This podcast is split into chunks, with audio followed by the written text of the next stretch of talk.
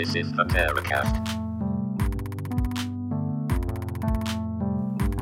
Hola, este es el Terocast, el podcast de Pterodáctilo, la revista y blog del Departamento de Español y Portugués de la Universidad de Texas en Austin. Hoy nos acompaña la profesora Bárbara Zecchi, que nos va a hablar sobre su proyecto Gino Cine. Bienvenidos.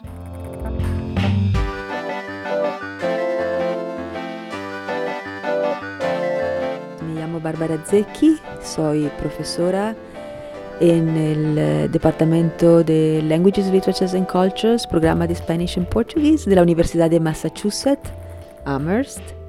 Y, y soy también la directora del Interdepartmental Program de Film Studies en la misma universidad.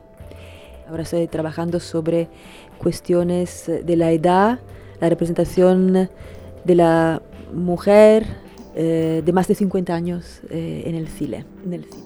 Pues para empezar, eh, quería que nos pusieras un poco en contexto sobre el tema de esta entrevista, que sería hablar de tu proyecto de Ginocine. Entonces, si puedes comentarnos un poco qué es Ginocine.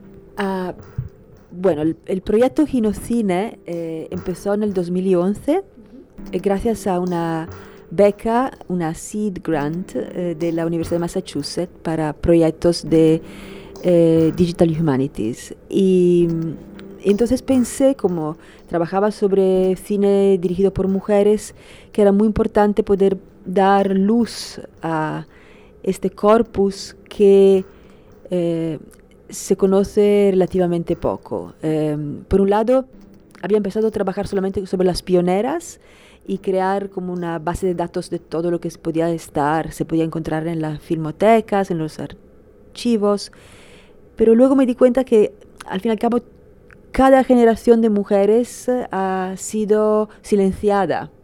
Eh, digamos, la, la- la primera generación de mujeres ha sido silenciada eh, porque o bien su trabajo ha sido eh, reapropiado, ha habido eh, los historiadores eh, franquistas que cuando hicieron la historia del cine atribuyeron películas dirigidas por mujeres a hombres, ¿no?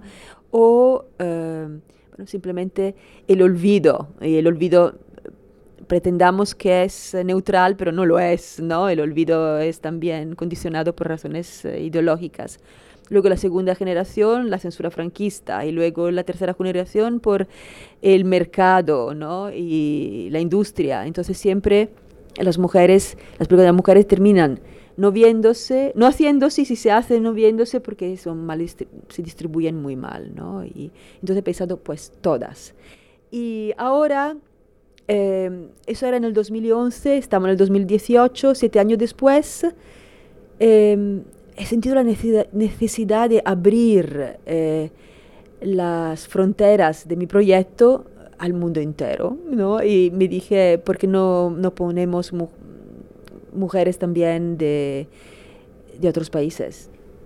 ¿Podrías explicarnos eh, cuál es el origen o la justificación del término en concreto, Ginocine? dos cosas. Por un lado, leí el eh, artículo eh, de Ruby Rich que se llama The Crisis in Naming in Feminist Film Theory.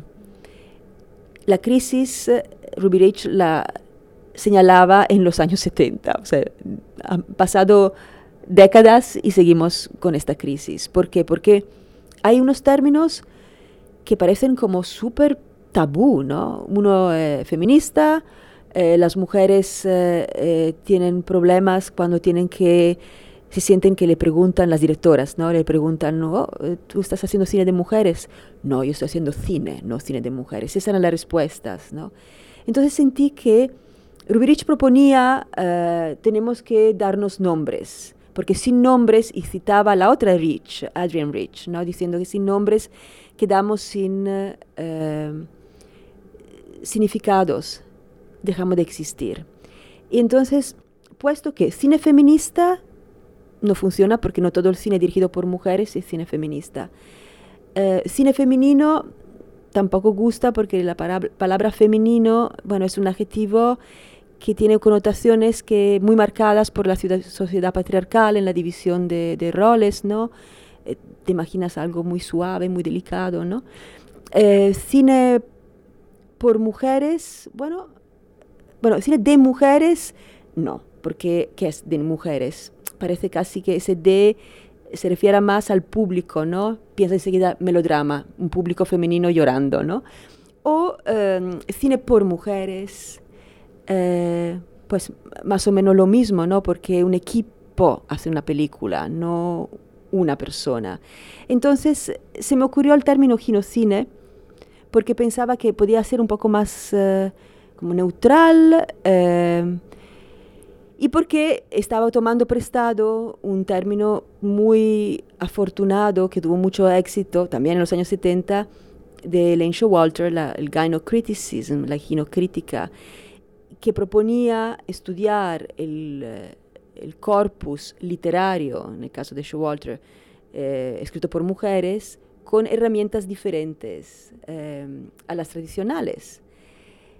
ahora, desde luego que Elaine Showalter para mí todo lo que se hizo en el pasado sigue siendo válido, ¿no? Pero claro, ahora sabemos que eh, lo otro, me, me gusta usar el título de un, eh, de un, libro, de un artículo, o de un capítulo de un libro de eh, Rosy Braidotti, que es ehm, La muerte del hombre y la deconstrucción de la mujer. Porque ya la mujer ya no es mujer, mujeres, decía Teresa Loretis, la mujer es con la M minúscula en lugar que mayúscula, porque la mujer con la M mayúscula es el eterno femenino y las mujeres son muchas, son múltiples, con sujetos históricos, ¿no? Pero también ahora estamos en la época del transfeminismo, ¿no? Y cuando digo mujeres me puedo referir a un término metafórico que abarca muchísimo más, abarca no solamente todo lo que no es el hombre sujeto hegemónico, heterosexual, blanco, de clase media. Eh, todo lo demás eh, es ese otro que podemos llamar mujeres, podemos llamar de muchas otras formas, ¿no? Hasta eh, el ecofeminismo nos ha enseñado a que los animales tienen, tienen, tienen, que tener los mismos derechos ¿no? que, que los humanos. Soy yo como feminista em, la que decide si una película dirigida por un hombre puede encajar en este corpus. Todas las películas dirigidas por mujeres sí encajan en este corpus, porque todas las mujeres, incluso la, la más reaccionaria, la más antifeministas, han vivido una experiencia de discriminación que a lo mejor no quieren reconocer, pues yo creo que sus películas pueden decirnos muchas cosas, por ejemplo las de Ana Mariscal, una mujer que fue una directora fascista, em, franquista, pero que también fue censurada por el franquismo, ¿no? Entonces sus películas se están rescatando y volviendo a leer. También eh, en relación a lo que estabas diciendo eh, en, tu, en tu primera intervención eh, sobre las distintas generaciones,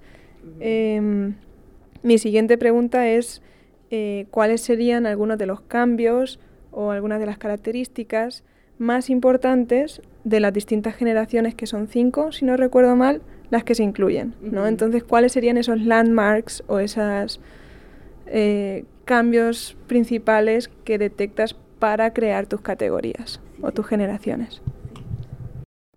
En la Ginocine Conference en 2011, porque vino acompañada este, este proyecto de una conferencia en mi universidad, la Universidad de Massachusetts. Em, invitamos a mujeres de diferentes generaciones. Las de la última generación em, eran mujeres que no vivían, bueno, decían que no habían reflexionado sobre eh, si eran feministas o no, Em, porque eh, no habían sentido que habían tenido ningún obstáculo. ¿no? Vino Marcoy como representante de la generación de las mujeres eh, más jóvenes que están haciendo cine. Y ella un poco se despertó al feminismo en esta conferencia porque no había nunca reflexionado sobre el hecho de si por ser mujer había tenido dificultades o una mirada diferente, pero dijo, pero la verdad que todo mi equipo es de mujeres solo, ¿no? Pero a lo mejor eso, digo, os lo pongo en la mesa y vosotras, que sois las expertas, me vais a decir por qué, ¿no? Ahora hay mucha más conciencia eh, de, de, lo que es ser mujer detrás de una cámara. Mm, este, este, año con los premios Goyas, eh, eh, todas las mujeres han sacado esa manifestación. Después del 8 de marzo también, ¿no? la manifestación en la calle, los abanicos de más mujeres. Entonces, esa es la generación la, de ahora. ¿no? La generación anterior, las mujeres como Inés París, eh, son las mujeres que ahora tienen 50 años digamos que tienen tal vez más conciencia feminista porque vienen de una escuela, eh, por lo menos en España, no en París, es una mujer que ha tenido mucho, mucha importancia por haber sido la eh, presidenta y fundadora de la asociación CIMA, Mujeres en el Audiovisual, y, ella tiene mucha conciencia feminista. Eh, además viene de la filosofía, ha leído mucha, mucho feminismo, ¿no? Y mm, pero también hay las que han descubierto el feminismo más tarde, eh, por ejemplo, Isiar Boyain, que escribió un artículo que era cine, eh, cine, con tetas, un poco en broma. Ahora ella también, bueno, es miembro de CIMA y muy importante eh, figura en el, en el, cine de mujeres o en el cine actual. La generación anterior son las mujeres, bueno, muy pocas mujeres hay. Eh, en realidad son solamente tres que han hecho largometrajes, eh, Cecilia Bartolomé, Pilar Miró y Josefina Molina. Y las tres han tenido que vivir durante la transición, con todas las contradicciones de esta época, ¿no? que por un lado una época muy revolucionaria, pero por otro lado también una, una época en que las mujeres se destapaban para el placer del hombre, ¿no? No, no, no digámonos mentiras, ¿no? Eh, la revolución, sí ha habido una revolución feminista, pero no era fácil, no por nada hay solamente tres, ¿no? Después, estoy viendo atrás, ¿no? La generación anterior era eh, una generación que tenemos que estirarla un poco porque también aquí hay muy pocas figuras, pero está por un lado eh, Ana Mariscal, que quedó en España por ser franquista, pero como, como decía, una mujer que con muchas contradicciones, por ejemplo, montó su eh, compañía de teatro y hizo una representación del Don Juan donde ella actuaba como en el papel de Don Juan y le tiraron tomates. Escribió un libro que se llamaba Los hombres, con exclamación. Y el libro eh, se lo censuraron, no pudo nunca salir. Salió después en los años 80. Eh, o sea, una mujer eh, bastante contradictoria, ¿no? Y luego estaba Rosario Pibrujas, que hizo películas durante eh, la, la, guerra civil, dos películas, una antes de la guerra y una durante la guerra. Y parece que se fue a Italia, no sabemos nada de ella, como desapareció. Y entre las dos está Margarita Alexandre, que acaba de fallecer, y ella se fue a Cuba. ¿no? Entonces tenemos la roja, la, la facha y, y, no sabemos, eh, Rosario eh, Pibruja realmente no sabemos nada de ella. La generación anterior son las mujeres que realmente no existen, son las sombras, no tenemos sus películas, sus películas han desaparecido, eh, han sido atribuidas a hombres, como la primera película dirigida por, y única película dirigida por Elena Cortesina, Flor de España, se fue, bueno, no sabemos dónde está, era una película que fue un gran éxito, pero la historia del cine la eh, transcribe como un texto que no tuvo éxito y dirigido por un hombre. Y, entonces solamente en época más reciente se ha rescatado, fue Susan Martín Márquez que empezó a preguntarse, qué curioso, en los pósteres anteriores a la guerra, la película se atribuye a Elena Cortesina y, y los posteriores se atribuye cuando se habla de esa película a, a José María Granada. Y hoy en día, si entran en el Cervantes virtual y ponen Flor de España, sale dirigida por eh, todavía Juan José Granada. José María de Granada, perdón. O sea que sigue el error, entre comillas, ahí. Y Elena Jordi, hay otra, Elena Jordi, esas son las dos que hacían cine. Y Elena Jordi también, su única película, Thais, ha desaparecido. Y ha desaparecido también sus restos del cementerio donde fue sepultada. ¿Os lo cuento? No, no. Pues la verdad es que es interesante. Sí. estas mujeres de la, de la, primera generación hacían cine eh, mudo. Hay un, eh, un, director catalán, eh, David Casals Roma, que, y me, encanta ¿no? que un hombre tenga este interés, quería hacer un documental sobre la primera eh, directora española. Dice, sabemos que la primera francesa es eh, Alice Guy, sabemos que la primera italiana es eh, Elvira Notari. Y la española, entonces me dijo, miró, miró Google y encontró Elena Jordi y encontró el nombre de mío como directora de una tesis sobre Elena Jordi que hizo una estudiante mía, Irene Melé Ballesteros. Entonces eh, se puso en contacto con nosotras y nosotras fuimos a Barcelona y él empezó a hacer un poco de investigación, quería hacer un documental. Y hay solo un libro sobre esta mujer, porque también era eh, una fascinante figura en el vaudeville. Em, era una empresaria teatral de vaudeville, fantástica, con muchísimo éxito, tanto éxito que se había comprado una parcela en la calle eh, la Vía Laietana, que es una zona súper cara de Barcelona. Em, y, David Casals lee este libro y ve que dicen que hay eh, una tumba, la tumba de Elena Cortesina, en Berga, un pueblo. Va a Berga con su equipo, la cámara, y gracias al libro está escrito, hay una placa afuera, aquí está sepultada. Em, Elena Jordi va, entra dentro ah, y dicen nicho número, no sé un número, entra dentro y no, el nicho está vacío. Y está vacío y hay una paloma que ha hecho un nido. Entonces filma precioso, realmente la, imagen de la paloma en el nicho donde tendrían que estar los restos de Elena Jordi y preguntó a la salida, pero ¿dónde están los restos? No se sabe dónde están y no se sabe dónde están los restos y no se sabe cómo pueden haber salido, se preguntan, ¿han estado los restos? Y me empezó a preguntar, ¿has visto fotos del nicho? No, no nicho. A lo mejor nunca estuvieron, no se sabe. Pero ha ido buscando más y me ha escrito un email hace unos días que quiere cuando vaya a Barcelona decírmelo con una cámara en la cara para decirme lo que ha descubierto. Entonces, no sabemos. Pero es fascinante, ¿no?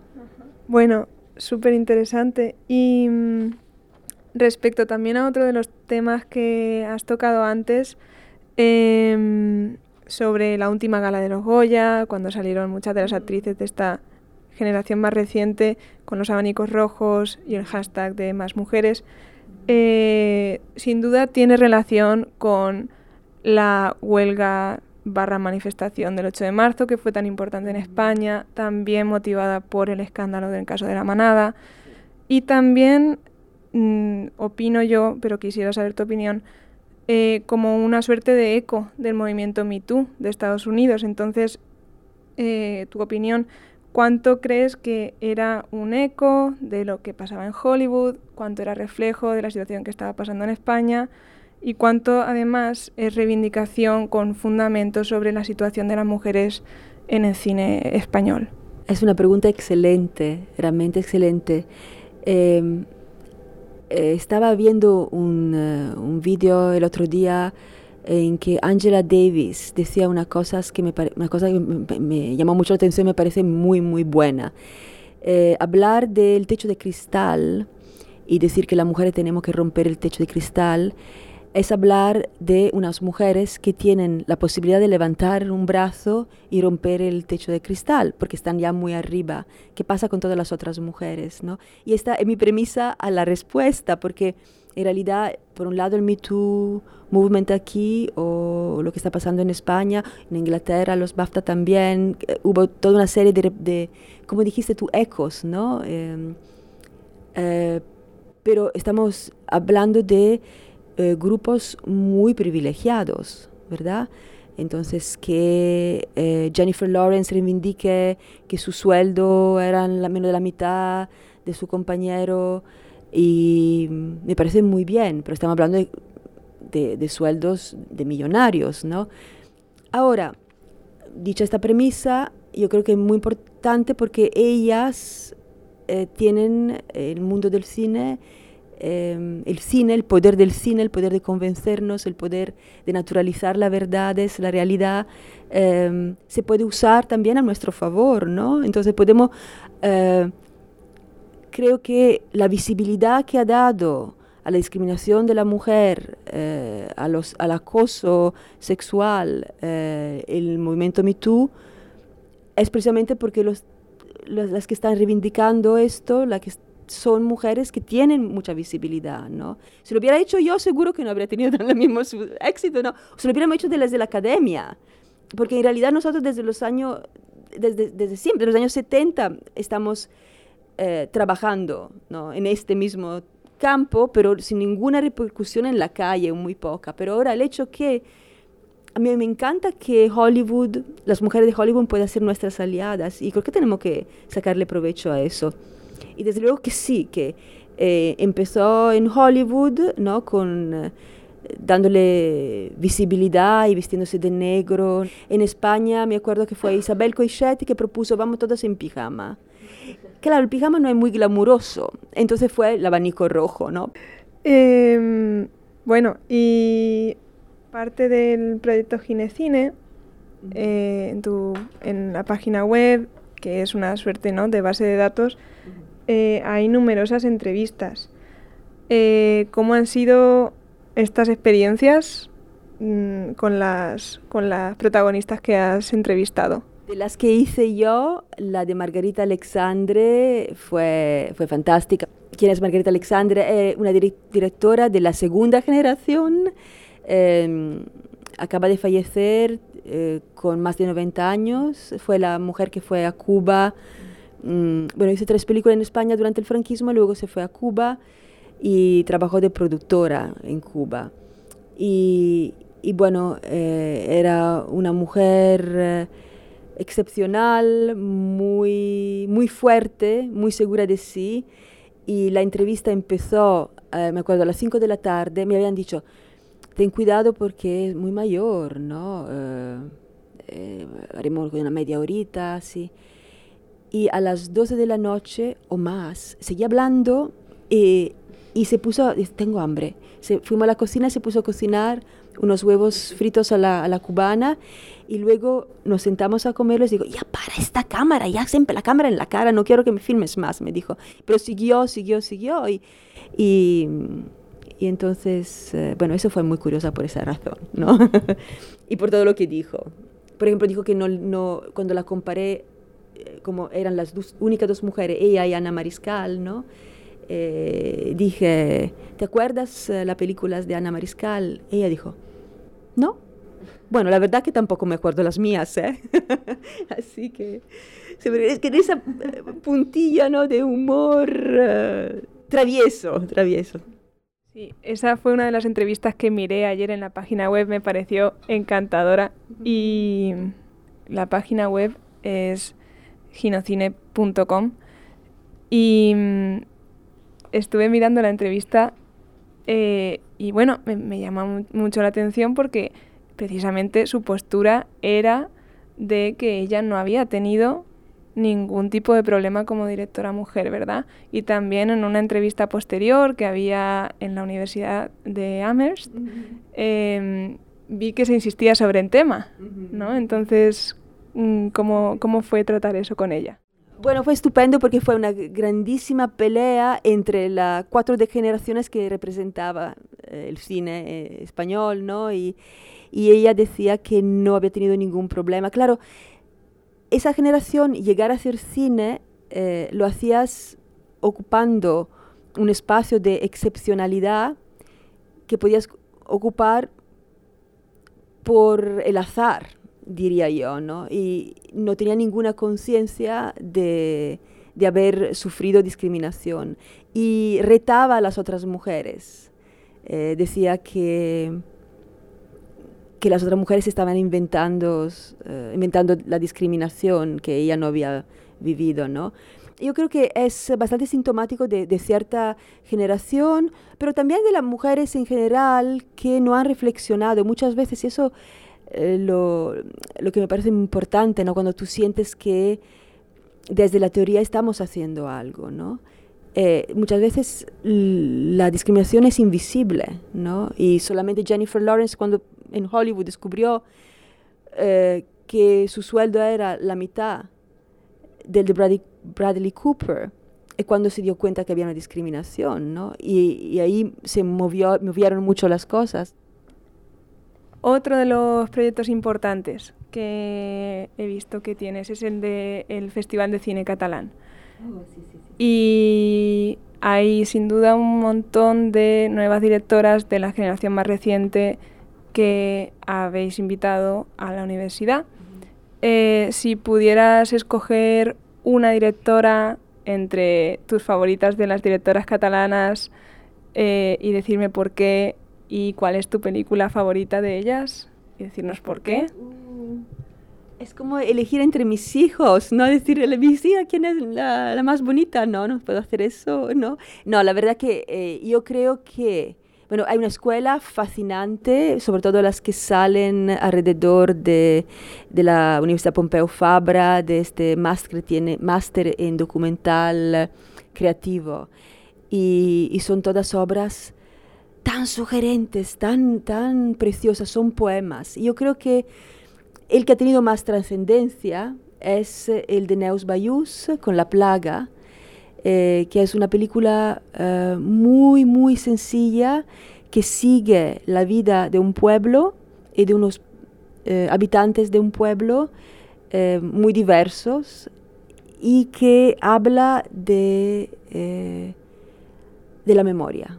¿No? Y, y, es realmente un, un, uh, un, poema, un poema visual que, que recomiendo.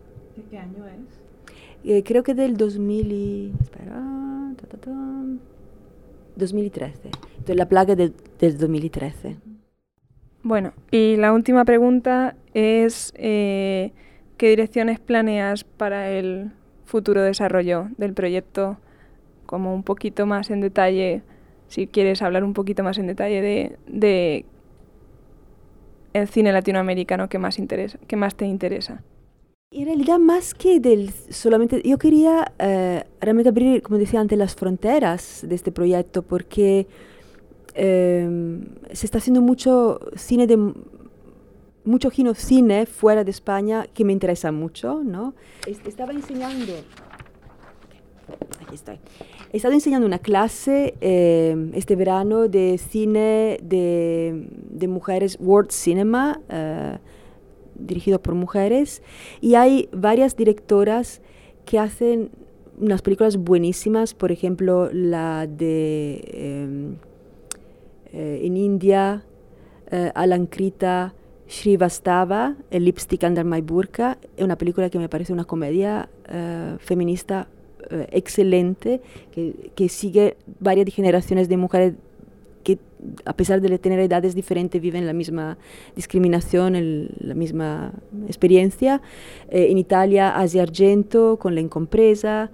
Eh, y luego eh, Denise eh, Gamse Ergiven con Mustang, que es una película turca, francesa.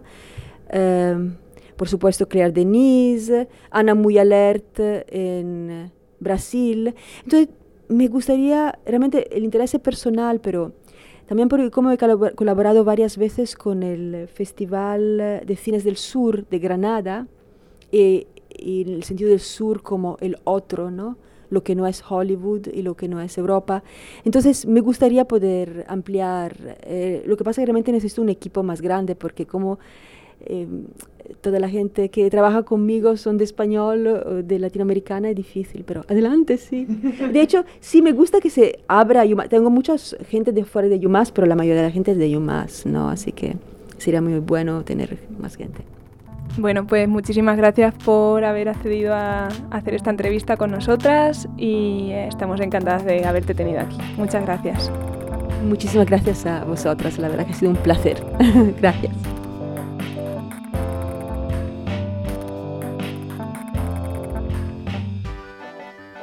Este fue el Terocast el podcast de Pterodáctilo, la revista y blog del Departamento de Español y Portugués de la Universidad de Texas en Austin. Hoy nos acompañó la profesora Bárbara Zecchi, quien nos contó acerca de su proyecto Ginocine.